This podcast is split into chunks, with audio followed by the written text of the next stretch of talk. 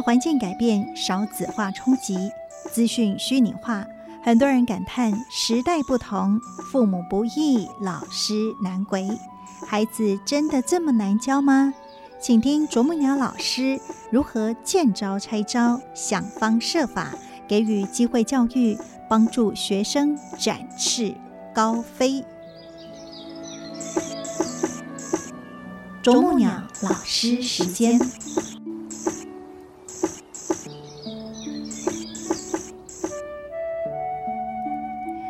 欢迎来到啄木鸟老师时间，大家好，我是美兰。我们今天同样是非常欢喜，邀请的是。针锋不相对的作者，也是我们慈济科技大学人文室主任谢丽华老师来到节目的现场。老师您好，美兰师姐好，听众朋友大家好。很多的这个听众朋友哈，如果已经有幸有这一本书籍哈，就会看到老师好多在教学现场的这一些真实的故事哈，哇，太精彩了，有笑有泪啊，然后呢，也常常打开了我们的这个。不同的视野啦，其实孩子真的很有意思，因为我一直觉得孩子哈可塑性很强，非常强。那但是呢，你不要等着接他们的球，你会疲于奔命。但是呢，当他还没出招之前，你先丢一颗球给他，哎，你得对他哎当纳凉，真的。但是呢。很多爸爸妈妈因为很忙啦，或者是老师就说：“我学生这么多，我没办法一一兼顾到。”等到后来，我一直在处理问题，那你就会发现有处理不完的问题哈。没错，有时候那个孩子也不真的是给你问题，是他自己有问题而已，他没有给你问题。是，所以那个时候，如果老师真的有发觉到了，提早告诉他，他自己可以避开自己个性上的问题，他也可以。让他避免他跟同学之间的问题是，所以呢，怎么样可以呃，真的在教学的现场，我们给予孩子一些协助哈？那我想，其实老师责无旁贷啦，因为台湾的孩子太幸福了，父母太忙碌哈，常常可能在学龄前就已经应该要学学好建立。起的这些呃纪律跟规范哈，往往都是摸而后啦，所以老师很辛苦。但是老师辛苦还是要教嘛，既然已经。好的，我讲啊，我就是被做老师啊，对不对？但是有时候我反而觉得，有时候规范是有了，可是是形式上的被规范，心灵上的那个 是没有跟着那个行为上的走哈，才是我觉得在小学、中学的阶段里面，呃，可能会被忽视和忽略。为什么这么说呢？你怎么看？有些孩子都像是好孩子，啊，他也不会犯校规，哈。可是呢，他总是在人后才来犯。为什么这么说呢？嗯，因为他也不会太笨。这种孩子普遍都相对聪明的，他知道要守规矩、守规范，他才不会惹麻烦，所以才会有那种。在老师的背后讲话小小声的问题啊，你知道吗？因为他知道有些话不宜讲。你说他笨吗？不会，所以我才说他自己本身有他的一个呃处理，他心中的不服气的东西是表面的规范哦，嗯哼，嗯，然后心里没有跟着那个逻辑，为什么要如此规范走？是这种孩子，你说多不多？其实蛮多的，因为就是常常被要求，然后甚至被管的哈，是压抑很久了。你叫他穿制服，他也会穿制服，可是他由心底不服气，为什么要穿制服？是因为他从来都没有好好去了解为什么要他穿制服这件事情。所以像这种孩子，当他行为上。呃，开始想要，尤其到大学的时候，他会有一种想要去表达一下，但是因为有的规范久了，他的表达方式是小声的，而有的方式是大声的啊，我就就穿不穿制服给你看啊。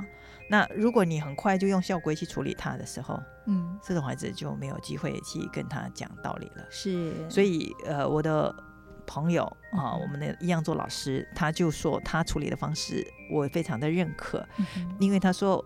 呃，我就跟他讲嘛，你要是不穿制服这件事情，你就大胆的不穿，你不要里面又穿个什么夹克，然后碰到学务长来，你才把他拉起来啊。你就大胆的面对自己行为上你想要去表达的后果。因为总是有一些单位要去执法的嘛啊，但是这样的说法里面不是一个激将法，不是不是，而是让孩子去理解。像我也面对过像这样的学生啊，我就会跟他讲啊，我说同学，老师跟你讲，我我我完全理解你的叛逆，因为我就是这样的人啊。但是呢，我自己是被一群老人家。呃，说服我的哈，因为那时候我不能理解自己的裤子为什么是白色的哈，好容易脏啊。没错，有时候我们女生又有经期的时候，感觉非常不安全，每次穿的战战兢兢的。那但是有一群的老人，他们一起买慈济的制服，嗯，买的多开心呐！这个是 S 的，这是 M 的，适合你，适合我，是荣耀。那一刻，嗯哼，作为一个知识分子，我有了第一次的思考：说为什么人家可以简单的那么开心，嗯，我可以复杂的那么烦恼？你看人家怎么规定、怎么规范，他就可以这样配合，所以他开心，他没有烦恼。我一直老要责问人家为什么要这样规范我。嗯，我说那一刻的我，我才知道什么叫打开心门啊！我从此以后有了一个认知，就是只要。配合别人，让别人可以高兴，然后自己也没有太麻烦，也不是伤害到自己的东西，我都愿意配合。哦，就给自己一点点勉强，然后慢慢的，你开始也慢慢变得不勉强了。那我这个真心的心路历程是可以跟学生做一个表白的。是，那刚才讲的就是那些很外显的，很愿意表达我。不愿意配合你，因为我对你的规矩不喜欢啊。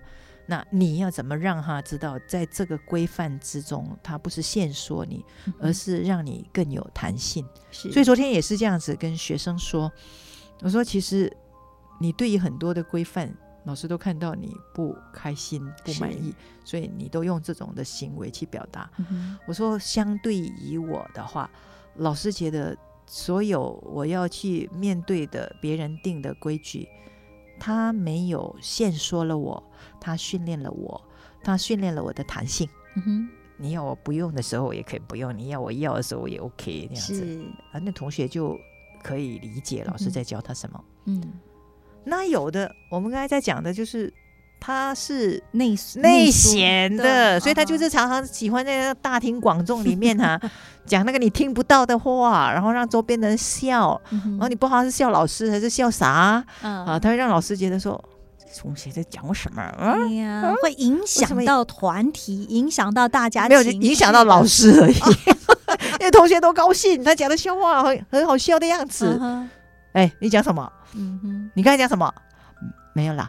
没有啦，你看，你说你做老师在谈钱的，你有什么想法？嗯哼，所以有一天有机会，我就跟他讲，嗯，我说你这个特质哈，就是我跟你讲的，嗯，你不是真的自信，你就是随性，嗯哼，你知道吗？为什么你会有这种态度呢？嗯，好，你就是如果你自信，你这种的随性啊，难登大雅之堂，只能在小众里面呃取宠那样子哈，哗众取哗众取宠而已 哦，就是在那个地方，所以因为。你少一个东西哦，他一定很好奇啊。那我少什么东西？他朋友比较好奇哦，真的吗？因为那个朋友一向来就是中规中矩啊，努力读书的，是呃，自我要求。他也想知道哇，老师现在在算命了啊？哎，我的学生对这点，他们对琢磨老师老师要琢出来是哪一条虫这件事情是特别的有兴趣的。不是他问少什么东西，是是是他朋友问老师他少什么东西，结果你怎么回答呢？告诉他就是少少了内涵，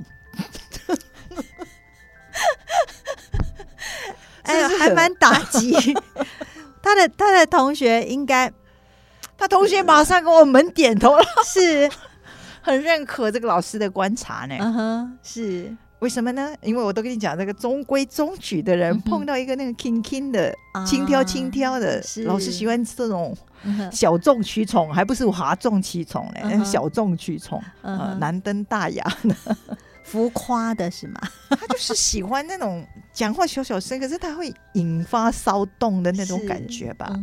他可能也在那个里面。去 enjoy 在里头。他确实他喜欢那种人家被他捉弄之后，然后你在那边有一点点。又好，他有点掌握你的感觉。其实没有什么好笑嘞，你只是觉得很疑惑。是哦，你们笑什么？做老师有权威可以发问说：“你刚才讲什么？”对，然后他又跟你淡淡没有感觉的讲：“没有，没有。”你了解了吧？那个不是什么好气好笑，根本叫心痒痒。是。嗯，那你到底怎么样去把它那个虫雕出来？一个就是 你这个不叫做自信，是随性，然后你缺了。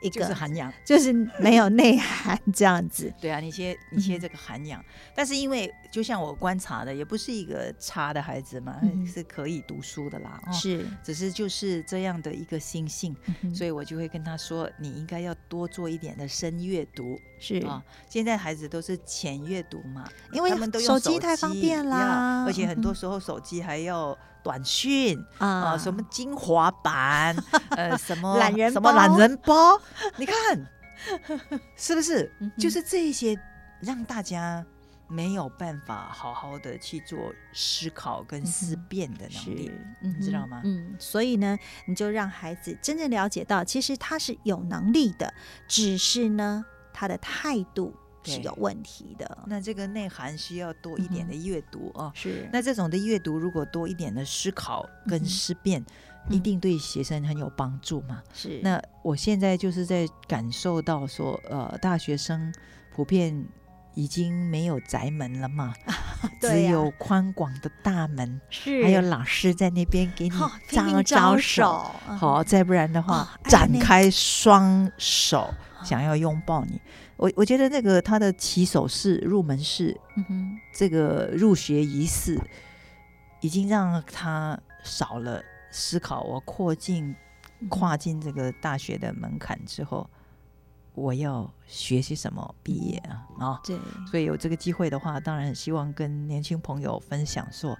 呃，这个深夜读有时候是要把手机放在一边的，嗯再不然的话就把手机放在飞行模式这样子啊，让没有简讯进来。你看，你就是要用手机做夜读也好，只要有一个简讯进来，你多么容易被它干扰。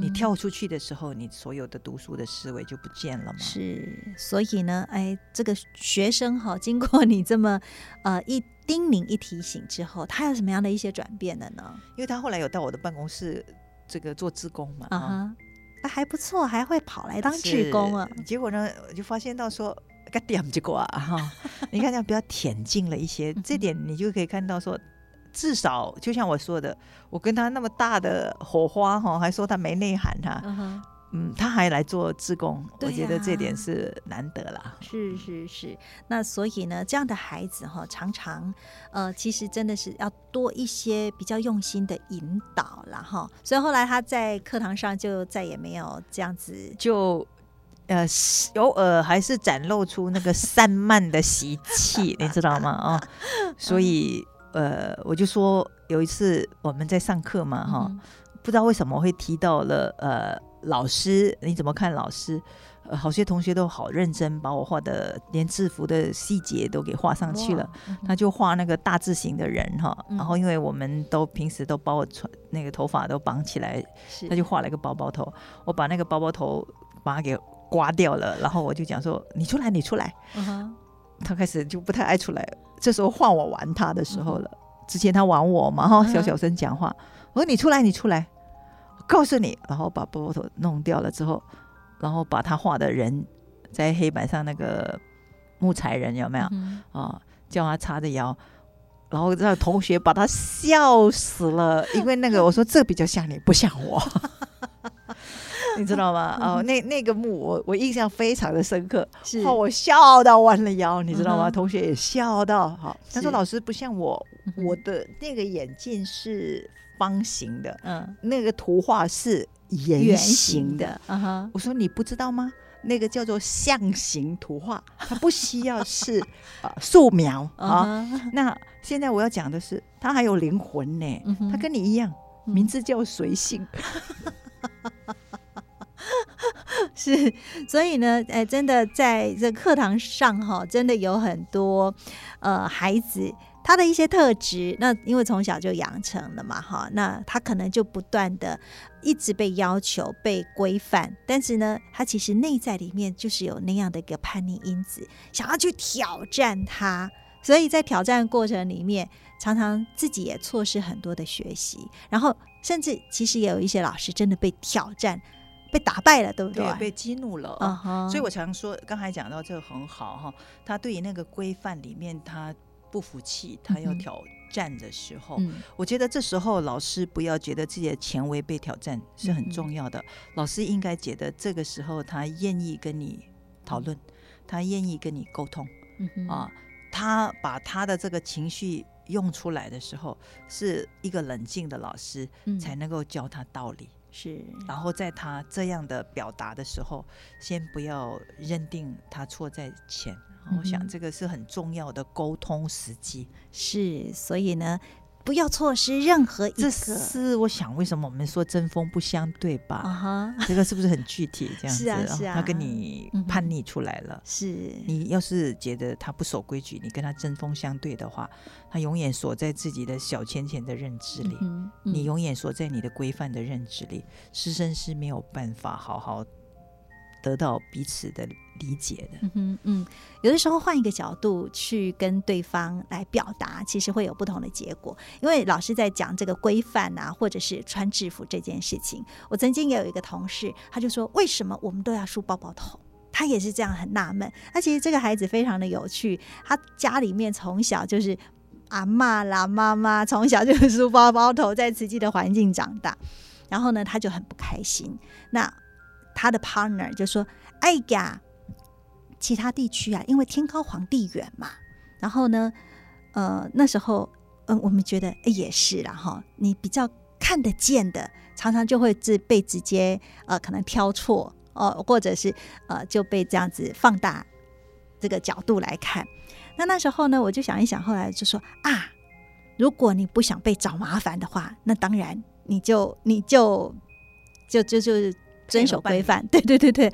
后来，哎，过了一阵子之后，我想，哎，这样不对不对。我就说，如果啊，你想要被不同关心的方式哈，你可以就这样披头散发，然后去走一遭，你就会发现，有的人说啊，猎桃门爱把安内哈卡好看啊，啊，有的说为什么你这样？然后有的人说：“来，我帮你哈，就会有不同的这种关心的方式，你可以试试看呐。”没错，是那这样子，哎，其实就会比较不容易，就是让他的情绪一直会觉得说，我就是被要求，然后我就是被压抑，那所以呢，我心里很不高兴。没错，你有发现到你在做一件事吗？你把选择权还给他。对。你可以试试看啊，没有人规定你一定要怎么样，很重要，对不对？当你把选择权还给学生的时候，他会思考，嗯哼，那他也要我们说 assume responsibility，就去承担行为的结果的责任。是，所以呢，在啄木鸟老师呢，就是让这个孩子哈，从随性要转为自信，就是建议他要多深度阅读，然后呢，呃，这个才开始可以去思考。那这个静心思考呢，才会让自己真的越来越有内涵。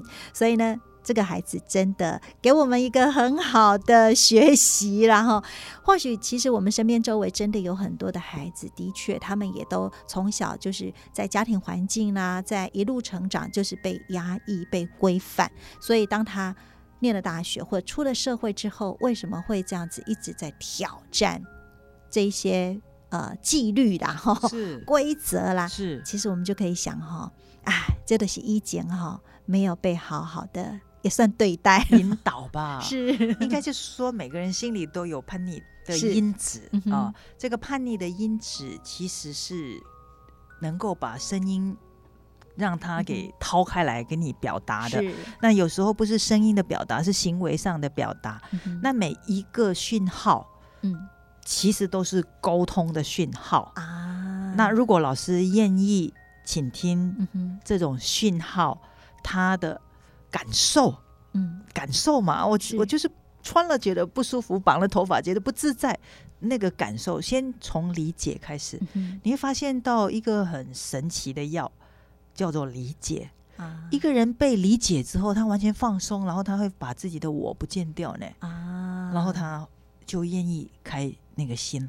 来听听你的想法了，是，所以那时候才会真正针锋不相对了。没错，因为被理解、被倾听了，那所以呢，他也就可以打开心门，是睁开眼睛。是，是我们今天真是非常感恩丽华老师跟我们分享这个孩子的从随性到自信的过程。我相信我们身边一定有很多这样的人事物了哈。那我们就是要用耐心，带着爱。来倾听，感恩。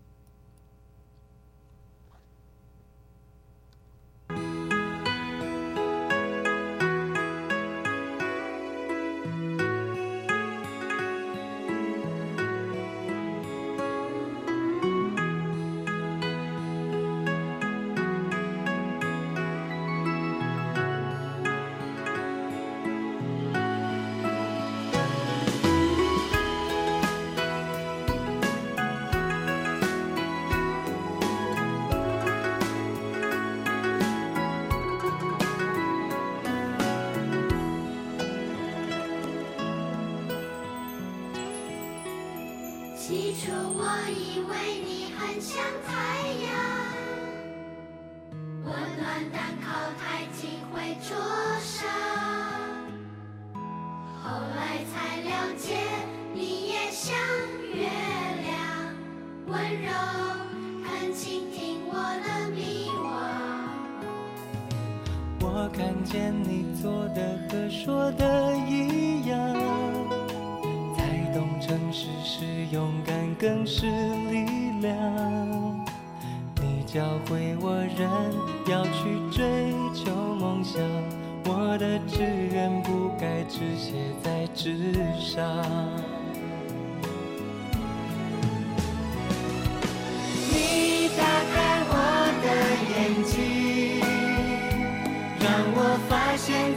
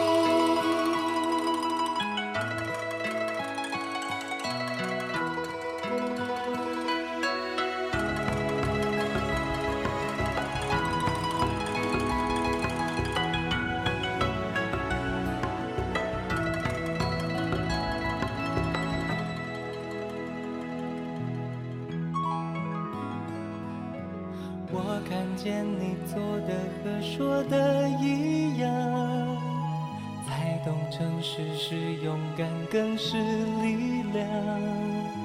你教会我人要去追求梦想，我的志愿不该只写在纸上。